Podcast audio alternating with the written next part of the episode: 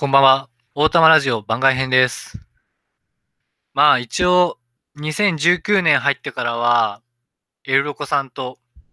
毎月1回は大玉ラジオやっていきたいよねっていうのを、実は隠れテーマにやっていたんですけど、んなんか最近映画を立て続けに傑作を2本見て、その一人喋りの意欲が持ち上がったというか、多分今月3月の大玉ラジオでは取り上げないので、僕の記憶が古びてしまう可能性もあるし、あと、まあ、メモを取っていないっていうのも大きな問題としてあって、その結果、今こうやって大玉ラジオ第7.5回という番外編という形で、まあ、番外編自体はこれまで僕が何回かやっているんですよね。最後にやったのが、去年の秋頃に、村上春樹と龍、村上龍と浅井亮と西加奈子っていう、その、80年代を駆け抜けた作家たちと、2010年代、ズバンと、中心にいる作家の、その、記述に対する意識の変遷というか、目線の変化っていうのを、についてまあ比較しながら、まあどちらがいい悪いじゃなくて、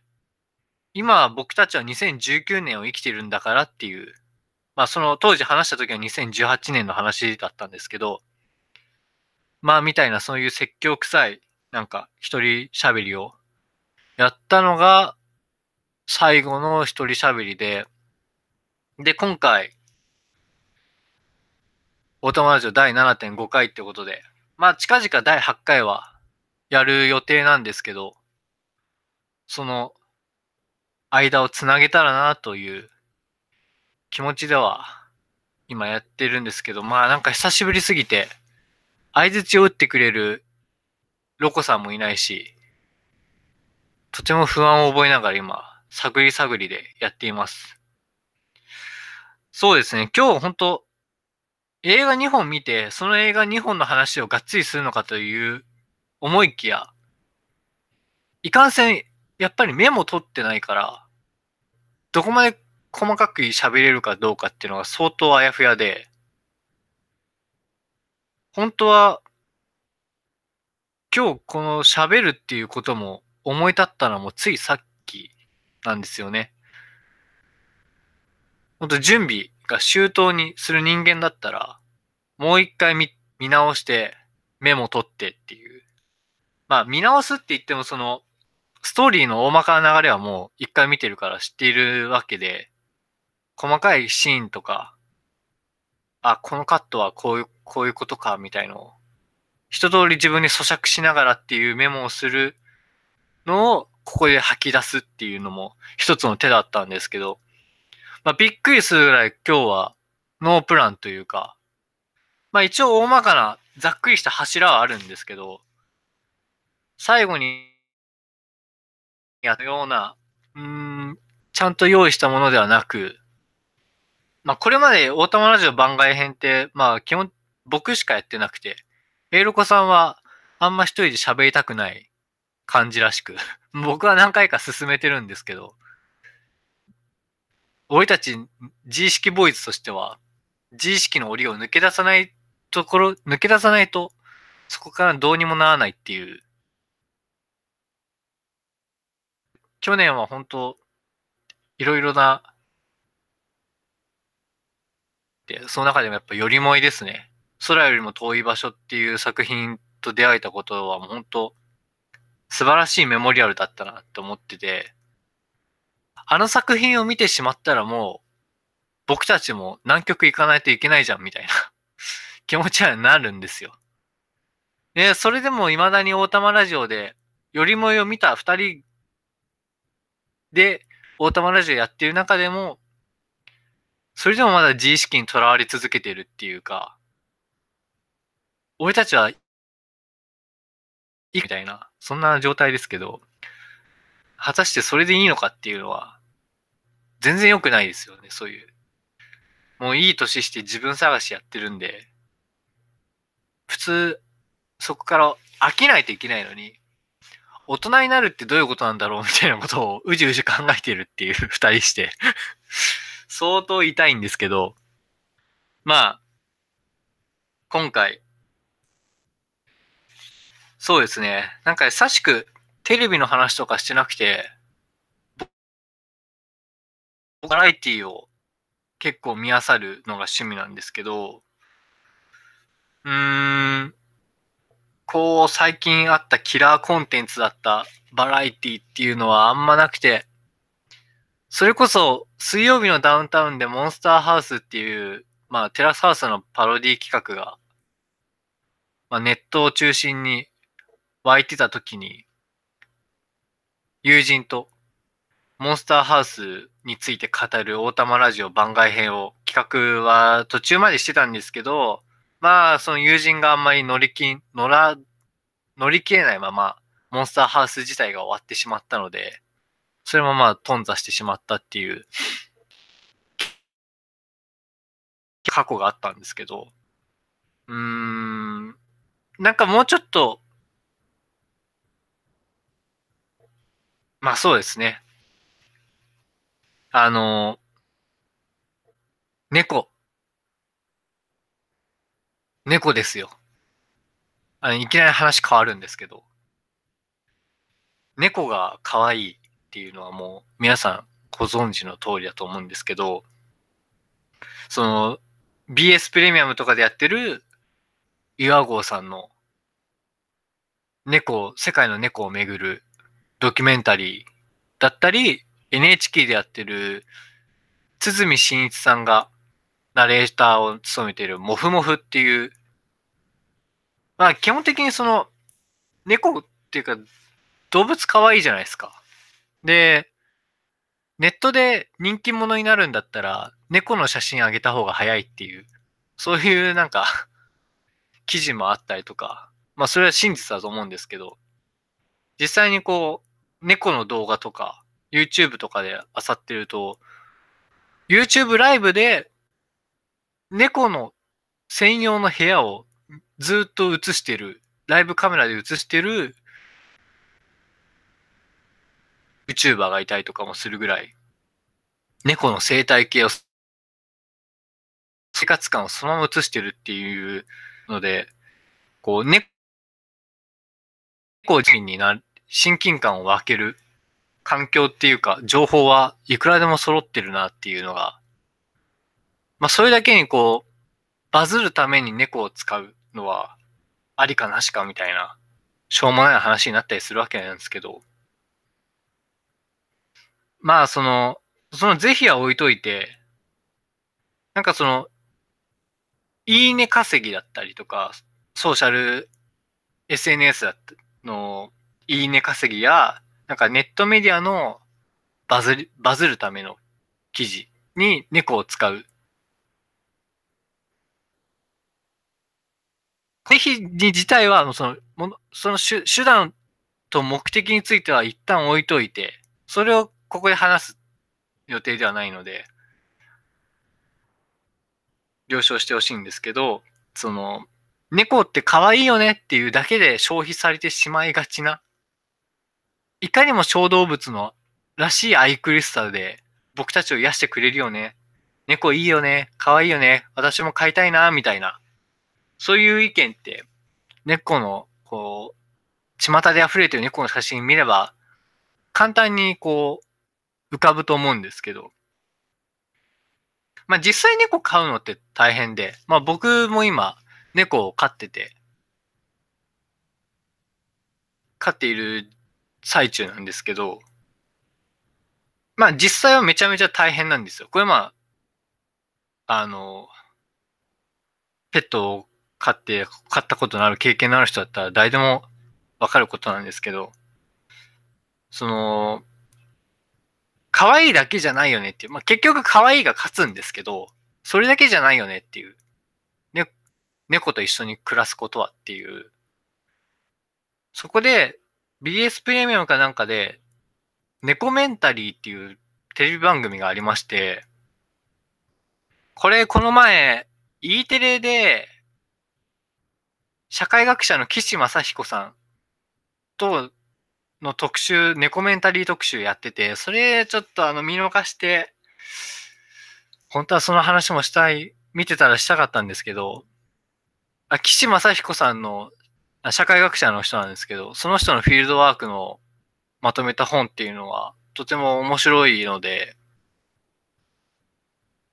その、その土地に住んでいる、僕らが勝手に、簡単にラベリングしてしまう、レッテルを貼ってしまう人たち、その差別されている人だったり、まあ、とか、それに寄り添うことが彼、岸正彦さんたちの、その、フィールドワーカーとしての仕事なんですけど、そこの、寄り添うという行動自体が実は暴力、かなり暴力的なのではないかっていう。理解はしたいんだけど、完全には理解しきれないよねっていう。それはだって当事者じゃないんだからって。でも当事者のようになりたいんだけど、やっぱり、絶対的にマイノリティではない。マジョリティの側に過ぎないんですよね。そのマジョリティの側の人間が、マイノリティを犯すんですよ。フィールドを犯してしまう。まあ、調査の賜物というか、仕方がない側面ではあるんですけど、その暴力という、暴力性というジレンマは拭いきれないっていうのが事実としてあって、みたいな、その、社会学者でいろんな人たちと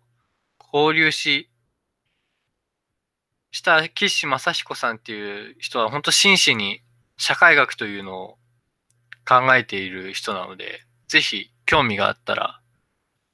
本を手に取っていただけたらなと思うんですけど、岸正彦さんの話がしたいんじゃなくて、僕が見たネコメンタリーは、作家の村山由佳っていう、まあ小説家ですね。と、もみじっていう、あの、村山由佳が飼っていた猫の猫メンタリーだったんですけど、これがもう辛い、辛いの一言ですね。もう壮絶というか、まあ、わかるっていうか、僕も12年飼っていた猫が、あのー、亡くなった時とかのこととかを考えると、相当辛かったんで、それをなんか、フラッシュバックさせるような、強烈なもう画面ですよね。もう、もみじちゃん自体はもうお亡くなりになられてるんですけど、放送後の、去年の春で1年ぐらい前だと思うんですけど、あ、違うな。一昨年の春かな。まあなんかその、単純に SNS 上でいいねとか、可愛いねとか言ってるだけじゃないんだよっていうことを、真摯に描き切ったドキュメンタリーとして、うん、結果的にその猫の死っていうのを扱ってるんですけど、だからいいとかじゃなくて、死を美化しているとか、そういう話ではなくて、猫と主人の生活、一緒に住むことっていうか、猫を飼うこととは、一緒に猫といることとは、みたいなことを突き詰めた結果、生きる、一緒に含まれてるんだよっていう。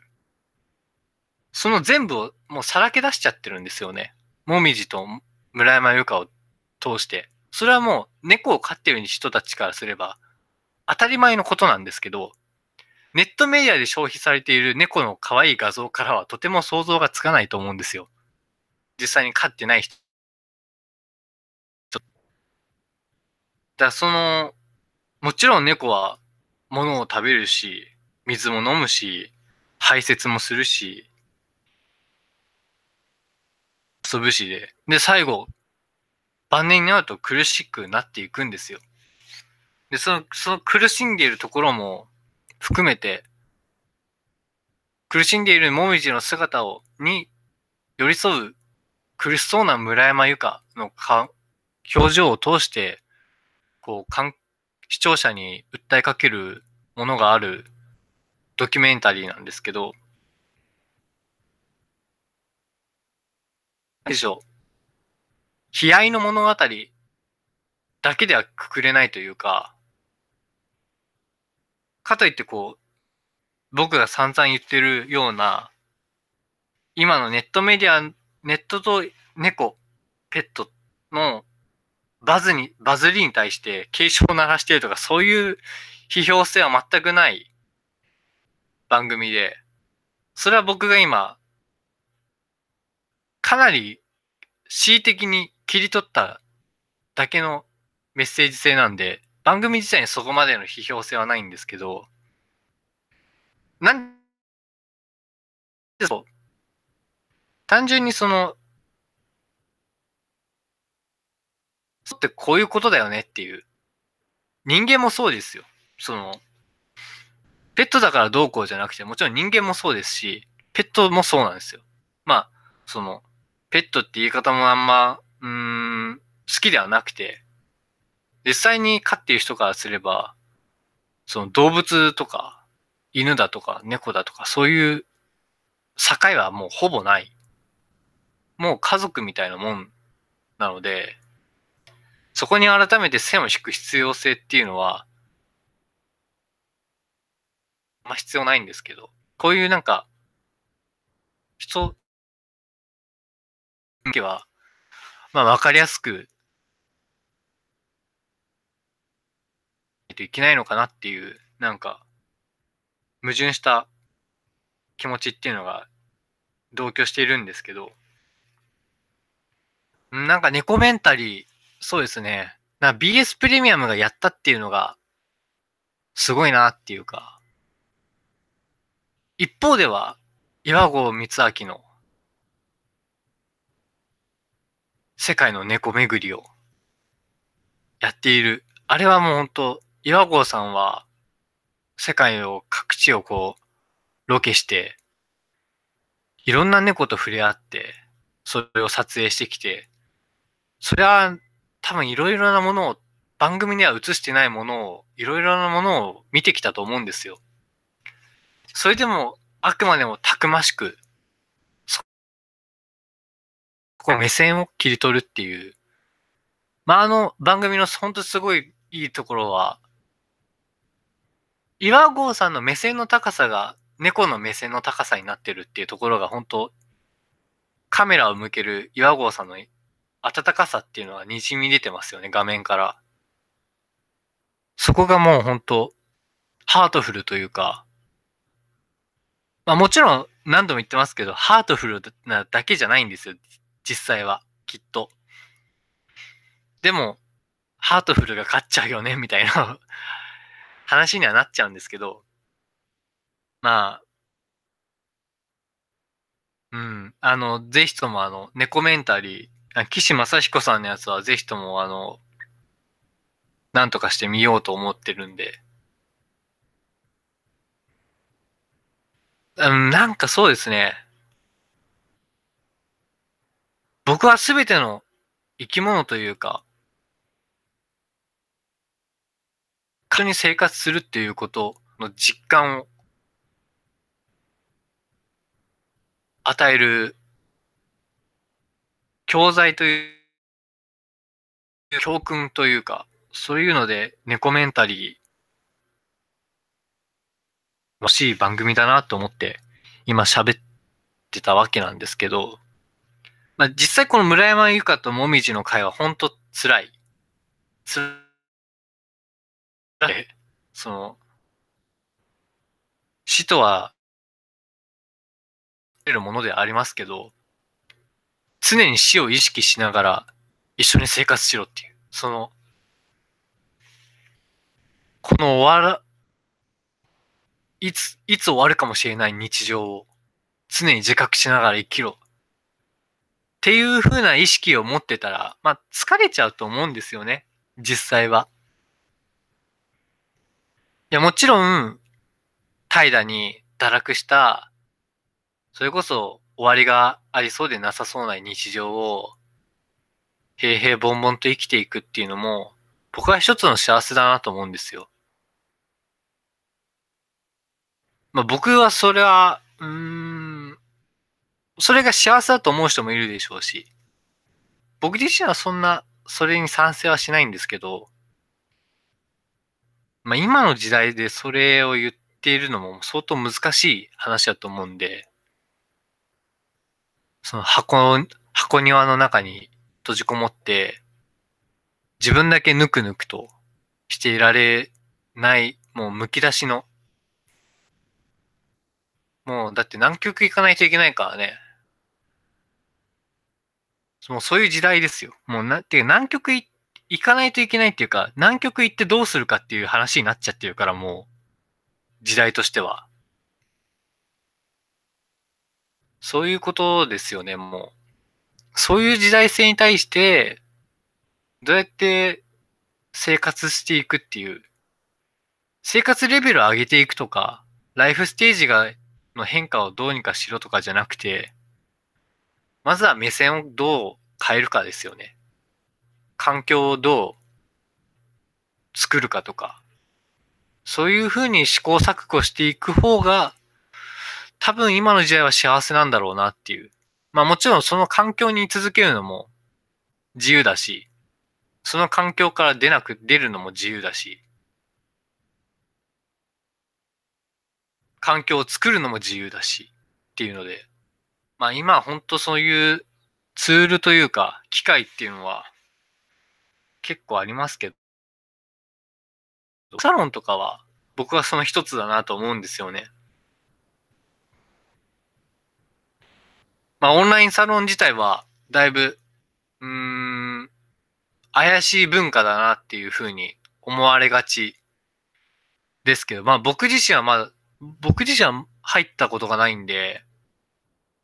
外から見てる、そのオンラインサロンをブームと、その中にいる人たちを眺めていることでしか、中の情報というか、その空気感とかはただ漏れてくる空気感を察知することぐらいしかできていない。で、その、現状、オンラインサロンについてどうこうとか、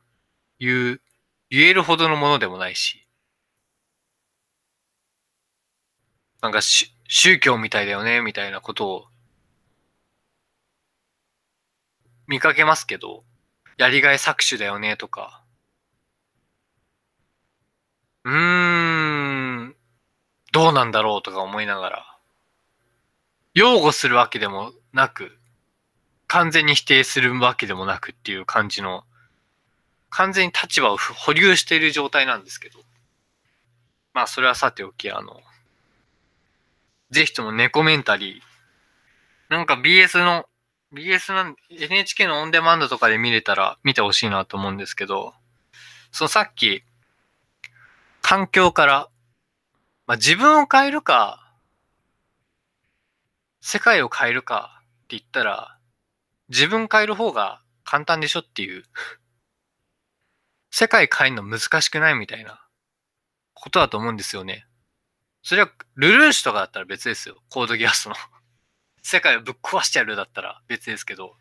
普通の人間世界ぶっ壊せないんで、じゃあ自分を変えるしかないかって言っても、ある程度年齢とか環境が固まっちゃうと、自分変えるのも辛い。僕はその、え、小説家になろう。なろう系小説って呼ばれてる、あの、なんか主語の大きさ。なろう系小説イコール異世界転生ものっていう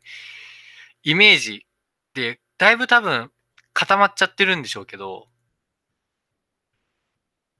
なんかその、情報の解像度もうちょっと上げたいなっていう意識があって、なろう系イコール異世界転生ものって、まあ、本質的ではあるんでしょうけど、一部の事実、事実であるんでしょうけど、なんか主語が大きすぎないかっていうか、それ一緒くたにしていいのかなっていうのは結構、なろう系って言葉を発するたんびに自覚的にならざるを得ないというか、それだけで、自体を知ったふりできるのかっていう。まあそれはもう、あらゆる事象の主語の大きさになりがちな、主語というタームですね。そこに当てはまるもの全般に対する危機感危機感として持っていないといけないんだろうなとは常々思っているんですけど、ついつい大きいこと言い言いがちというか、ちょっと誇張表現した方が、つい部分って少なからずあるんですよね。密にディティールをすり合わせて、解像度を上げて発信しないといけないのに、ちょっと極端に振り切っちゃう。ちょっと行き過ぎちゃうことで、層にまでも響くっていう事例はあると思うんですよ。それがいいか悪いかって言ったら、いい意味で悪い意味でもあるとしか言いようがないんですけど、そこも一緒くたにはできないっていうか、まあ僕、だから、まあこういう話してる時点で、いい意味があったら、それをなんか教訓的にしないだろうっていうのはまあ、誰もがわかることで、こういう話してる時点で悪い意味が目立ってるからお前はそういう話してるんだろうってことなんですけど、うーん、まあ、だから、まあ自分を変えるかって言ったら、自分あんま変えたくないから、あ、むしろありのままの自分をそのまんまインストールして、世界観にゲーム的にトレースするっていうのが、インストールするっていうのが、まあ僕のナロー小説の傾向といったらまた大げさなんですけど、自分自身の実存性はかなり変化のないまま。で、この辺が努力しないで、その、努力しないまま環境を変えて、異世界ハーレムっていうその、ご都合主義、なんか欲望の可視化とか言われるゆえんだと思うんですけど、単純に今の自分の環境だけど、環境を変えれば、そこで花選択可能性の話だと思うんですよ。まあ、その、あ、本当これ、うん。そこでどう、こう、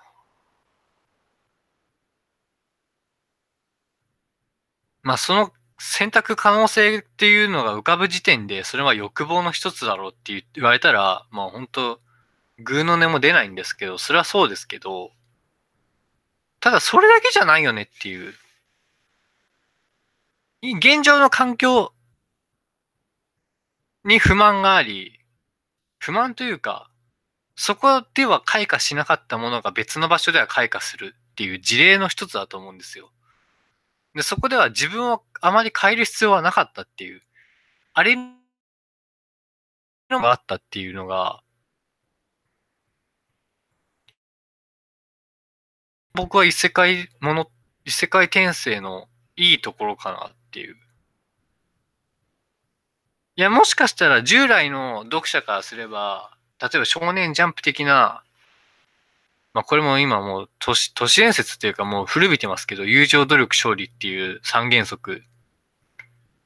からすると外れてますよね。ジャンプの方程式からは。努力してないんだからって言われたら、うん。まあ、転生したっていう努力はあったかもしれない。まあ、それは結果だろうっていう ことなんですけど、まあなんかその、自分を変えるか、世界を変えるかっていうので、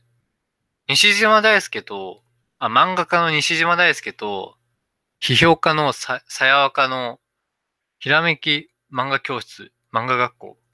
の本を昨年読んでて、そこで書いてあったのが、居場所を変えろっていう。居場所を作れっていう。自分を変えるか、世界を変えるか、居場所を変えるか、作るかっていう。第三の選択肢で居場所っていう。居場所はイコール世界ではないんですよ。世界はもう全体なんで。なんかこう世界みたいな話すると、マルクス・ガブリガブリエルが、なんか、みたいなことを 言ってきそうですけど まあそれは置いといて、あの、そうですね。居場所を変えるかっていうのは結構重要なメッセージというか、うん、オンラインサロンもそうだと思うんですよね。現状やりがい搾取と言われても、そこでやりがいを見出してしまう。や、見出せる場所にいるっていうことに僕は価値があるなっていう、そういう側面もあるなと思ってはいるんですよ。で、まあもちろんそれだけじゃないんですけど、今だから居場所も作れるし、居場所にガンガン入入っていけるし、仲間も加わ、作れるしっていう、オン、オンラインのみならずですけど、オフ、オフラインも含めて、そういう場所で、そういう時代で、どういう場所にいるのかっていうのは、すごい大事だなとは思う、思うんですよね。そういう、だから、居場所っていう見方をすれば、異世界転生ものも見方が変わるんじゃないかなとは思ったりするんですよ。で、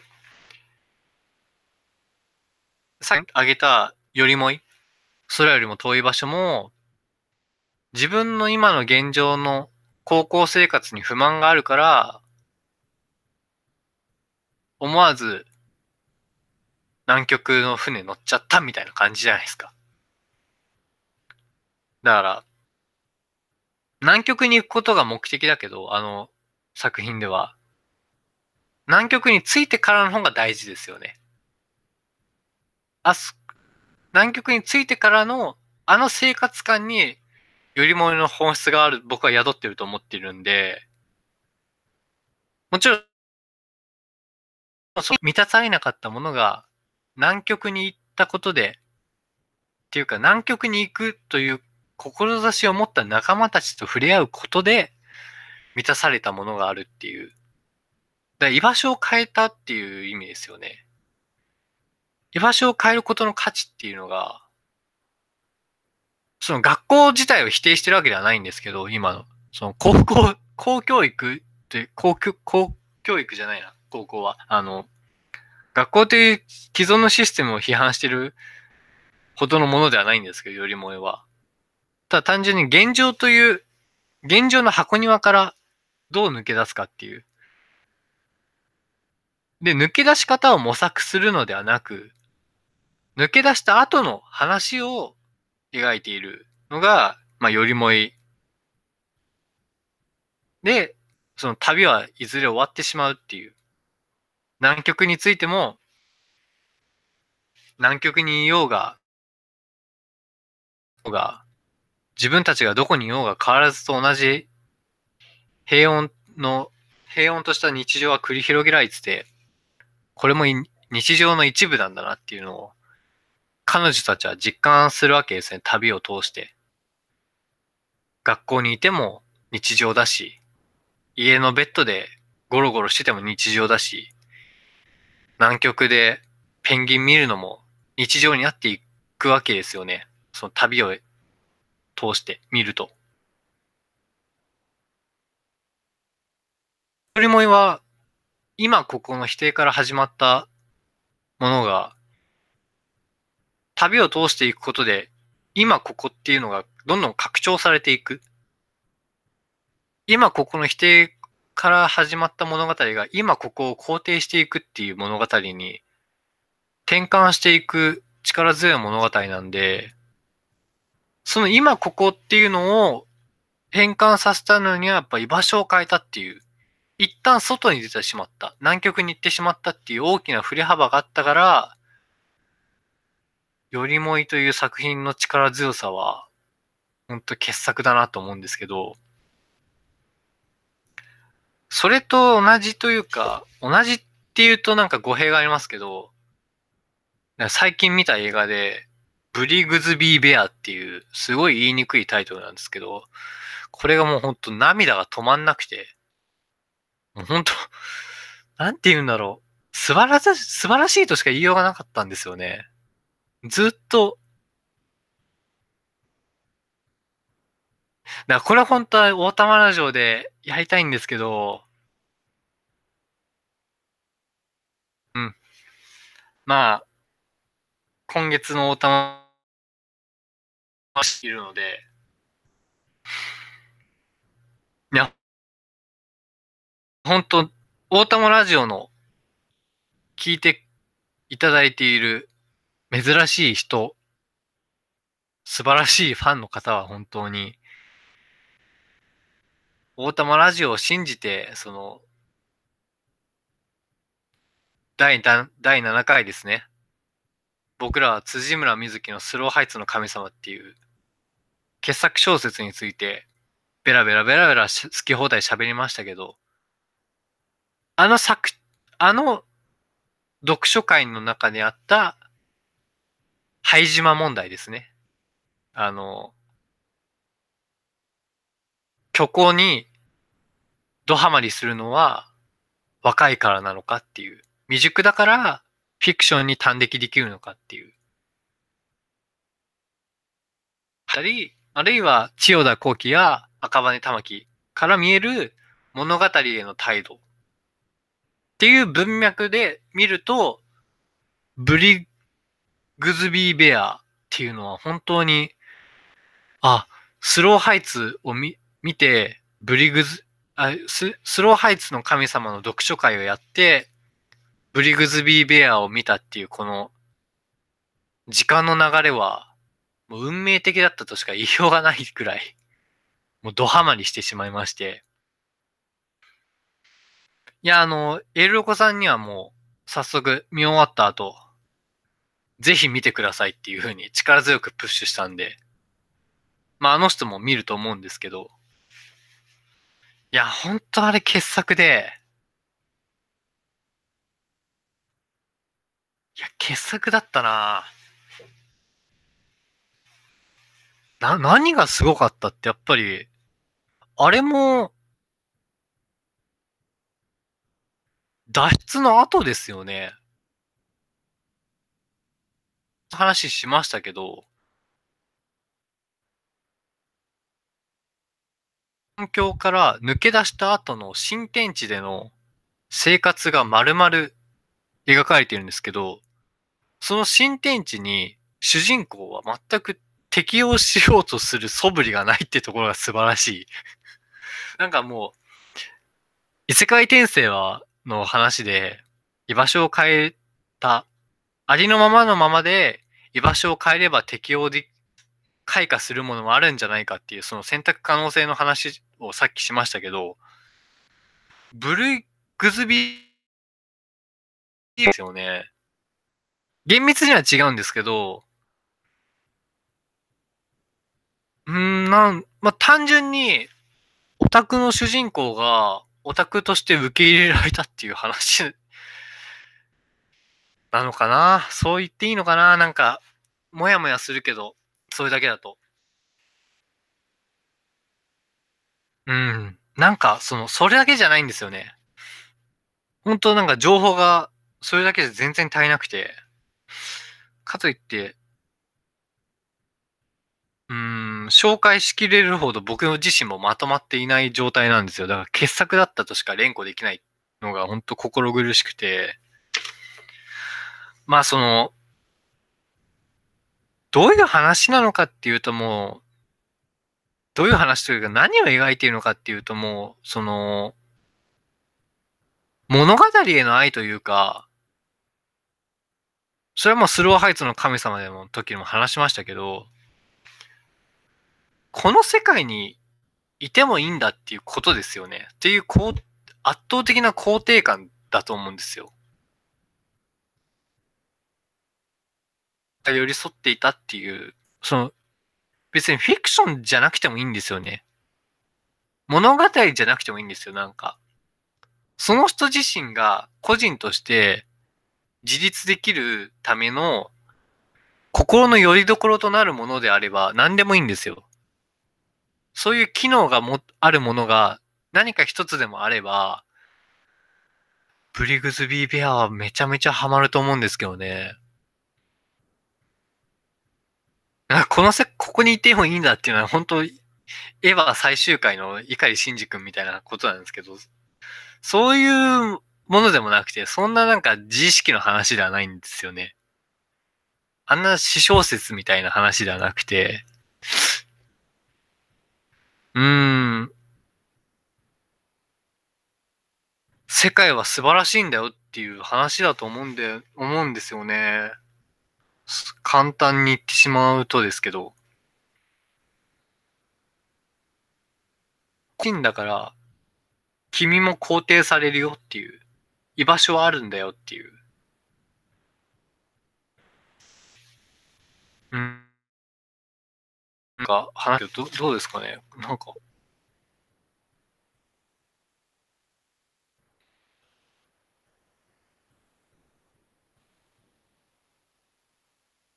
なその、自分の信じていたものが、それは全部フェイクだった。偽物だったっていうのが判明した後の、主人公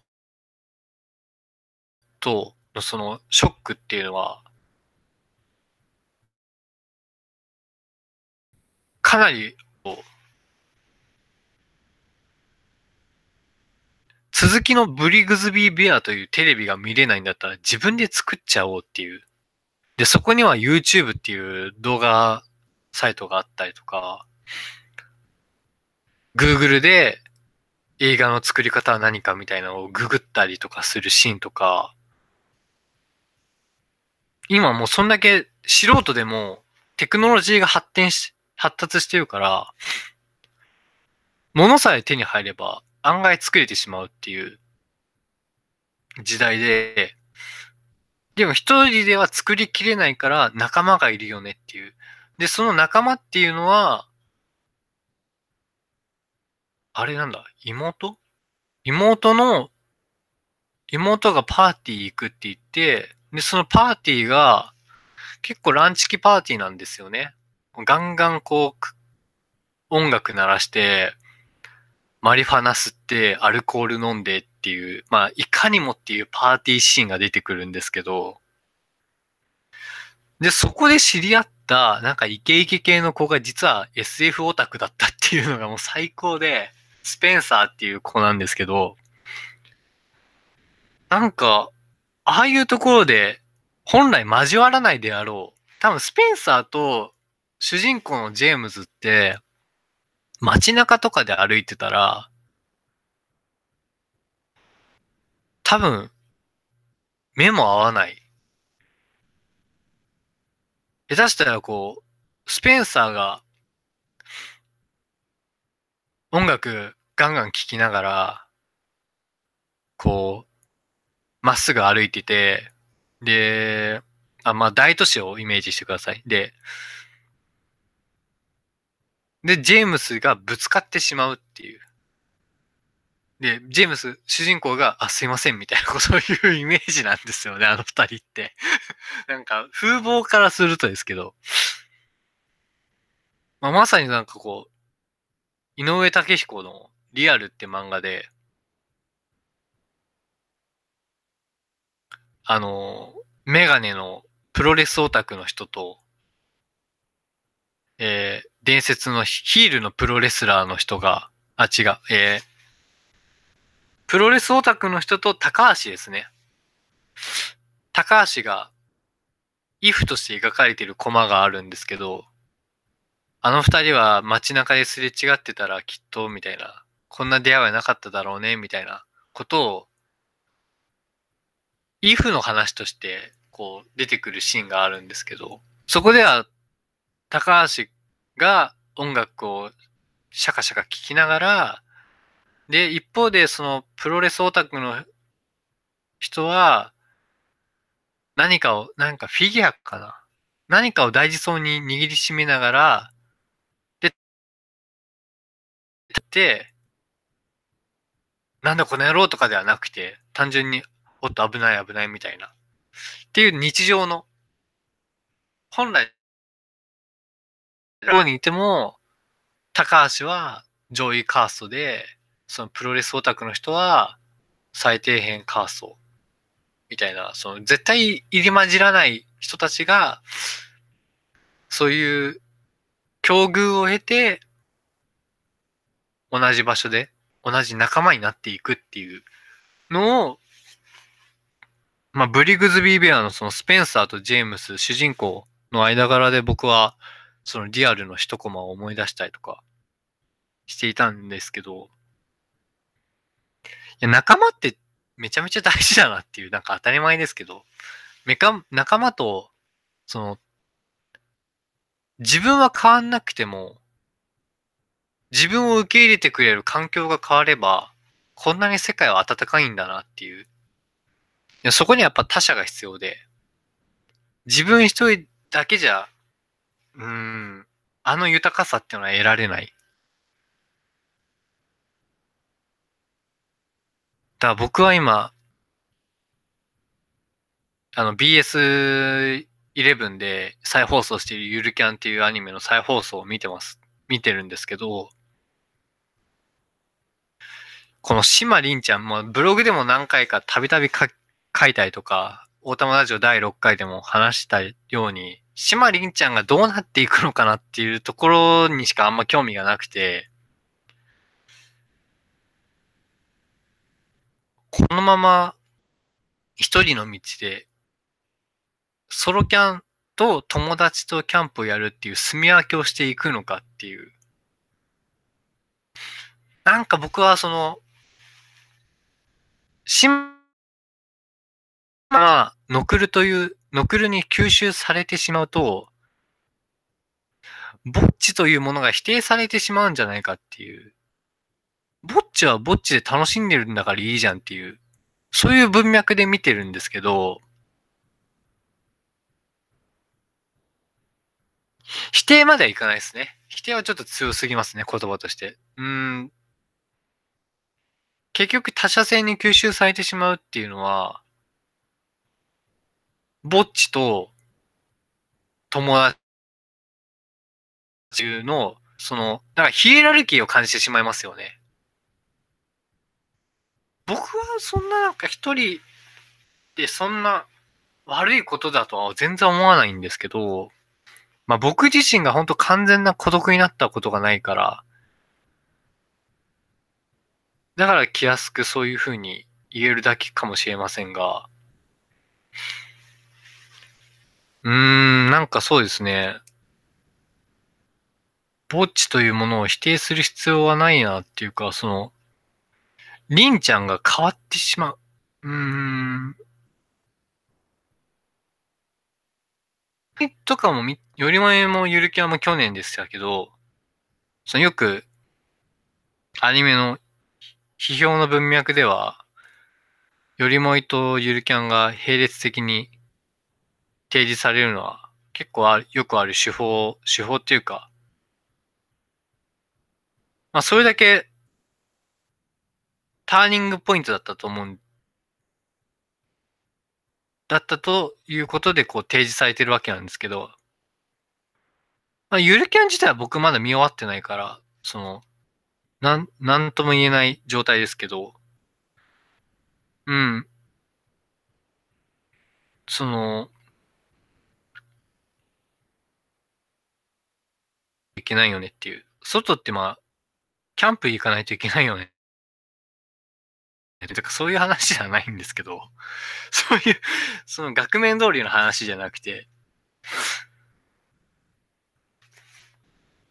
うん、そ、環境は変えないといけないよねっていうか、環境は変えられるよねって、その居場所にいないといけないよね。その居場所があるぐらい、世界は豊かであるっていうことの話だったり、けど、まあそれがなでしこにとってはノクルっていう場所だったり、うん。まあブリグズビーベアだったら、その、元の家族に戻ったジェームスは、相当変な目に見られてますけど、それを突き詰めた結果ですよね。周りが動い、動いてしまう。だから何かが好きっていうパッションは人をやっぱ引きつけちゃうっていう。もちろんその、最初はジェームスの言うブリグズビーベアっていうテレビがねっていうことも、本当の両親は何言ってんだよお前みたいなことを思いながら話を聞いてるわけですよでも、最初はコミュニケーションとしてやってたけど、だんだんこいつ、いつまで経ってもブリグズビーベアしか言わねえなっていうことで呆れ果ててしまうっていう、そこ、なんかは、衝突っていうのは、ちゃんと描かれてるわけなんですけど、やっぱりあの、ジェームスが、外で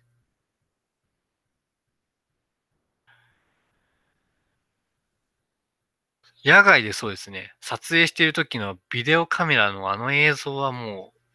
反則ですよね。あれを見たもう両親たちの顔とか、最高のシーンだと思うんですけど、あのシーンは。あそこでもう、情動として動かされますよね、人間は。ああ、自分の息子変なやつだと思ってたけど、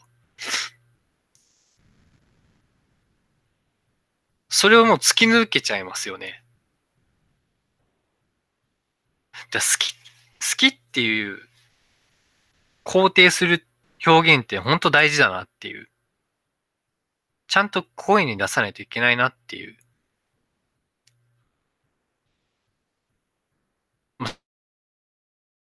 したいし、それを態度でどう見せていくかっていうのが、一つの命題かなとは思うんですけど、ジェームスだ、ジェーム主人公だったら、偽物の両親が作った偽物の番組っていうのを本物にしていくっていう、そのまま継続していくっていうことで、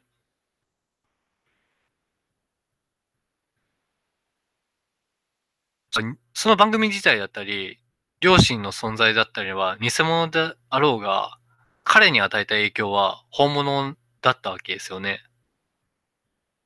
作り物だろうが、本当にだから主人公は動いちゃったんですよ、心が。動かされちゃった。洗脳とかじゃなくて、まあ一種の洗脳かもしんないんですけど、病院送りされてるから。ただあの情熱っていうのは、もう、大事、大事ですね、本当に。常に持っていたいですよね。何か自分の信じるもの、これ、これだっていうのは、常に自分を自己肯定とともにセットで持っていきたい。で、それをちゃんと迎え入れてくれる、一緒にいる仲間、友達、環境、こういう話をするとさっきのゆるキャンの島りんちゃんが、友達いるし、キャンプする仲間も、なでしこもいるし、っていう今段階なんですけど、見てるところは、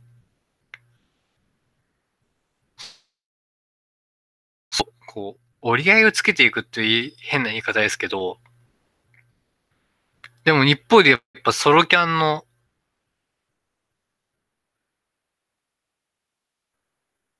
ソロキャンはしたいだろうしで、えー、ノクル入んのかなっていう。入んないでほしいなって思いながら見てますけど、うーん。単純にこう、その枠を超えてほしいですよね。僕はその、ノクルの面々と、島凛ちゃんが、いずれ多分一緒に合同キャンパーするんでしょう。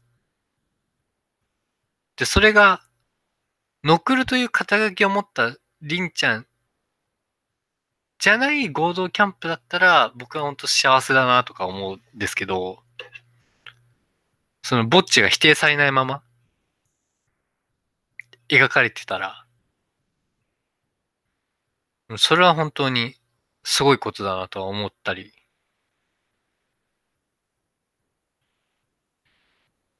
お、まあ、人って大事ですね。ぼっちのボットって大事ですねって話をしてるから矛盾しているんですけど、他者評価が必要、必要、まあ必要ではある、承認っていうのは必要、ある一定は必要だとは思うんですけど、それを踏まえた上で、人との関係っていうのは大事だなっていう、立川男子が落語の枕で言ってたので、印象的なのが、人間とは人と人の間を生きるから人間なんだっていうことを言ってたんですけど、うん、本当その通りだなっていう、今日話した内容全部、まあ人間が生きててね、その、人間と関わらないことってもう絶対不可能なんで、そこでどうやって自分の可能性を見出していくかっていう、ニュータイプになれとか、人類保管計画しようとか、そういう話じゃないんですけど、世界をぶっ壊そうぜっていう、そういうなんか話ではなくて、居場所っていう問題は大事ですね。うん、なんか大玉ラジオの課題というか、大玉ラジオでこう居場所を作っていきたいですね。とかそういう大げさなことは言いたくないんですけど。うん、ただまあ、いや、ほんとその、グリズビーベア、本当になんか全然喋、喋れてないんですけど、あの、ほんと傑作なんで、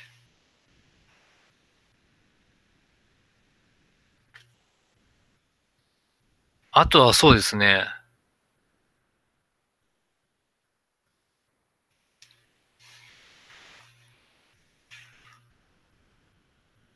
まあ、今日、なんか全然、本当構想を練っていないから、すごい中身がない放送でしたけど、この辺では、じゃあ、あの、大玉ラジオ、第8回は、近日中ということで、お願いします。その時にあの、エウロゴさん、うん。第8回はエウロコさんが主導で企画を練っている最中なので、いつもいつもとは違う味わいのある 大玉ラジオになるのではないかと期待して、まあ一番期待しているっていうか楽しみに待ってるのは僕だったりするんですけど、そういうので、あの、ぜひとも、ものすごく興味のあるというか、こんな辺境ラジオに、を聞いてくれる方、本当本当感謝しきれないというか、いや、もちろん再生数とか、あもちろんめっちゃ気にしてますけど、嘘です。全然気にしてないです。もう全然上が、上がるっていうか、バズる傾向はもちろん、当初から予想はしていなかったので、想定してないまま、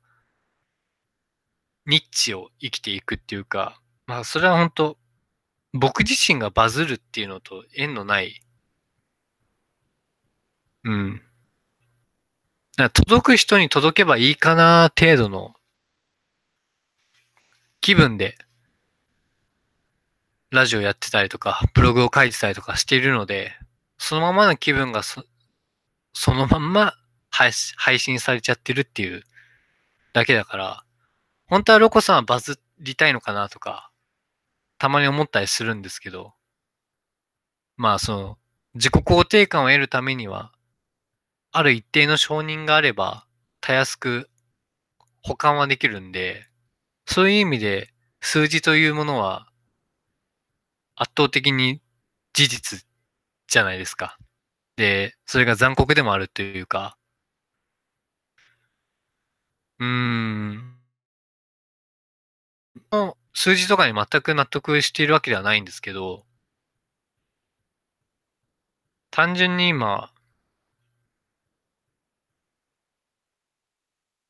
このままやっていって何か得られるのかなっていう、何が獲得できるのかなっていうワクワク感の方が強い。現状には、うーん、納得はしてないんですけど、ちょっと先の自分は納得しているのかもしれないかなっていう、その数字の面がものすごく向上するとか、そういうありきたりな話ではなくて、単純に僕のレベルの話として、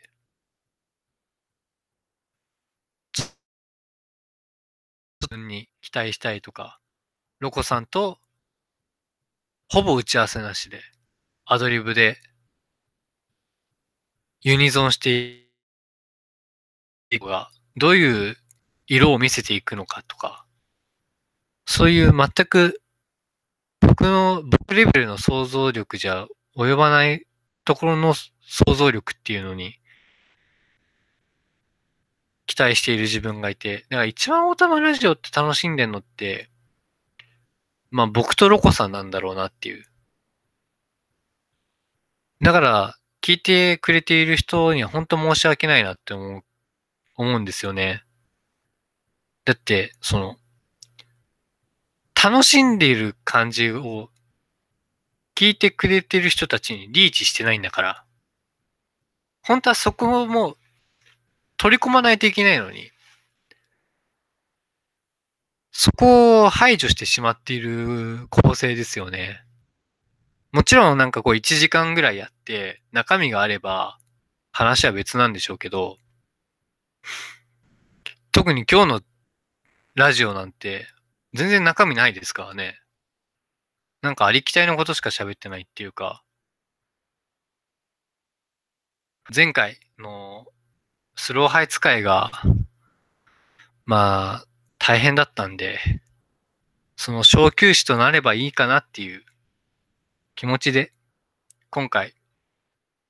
オータマラジオ第7.5回をやらせていただきました。じゃあ、この辺で、切りたいと思います。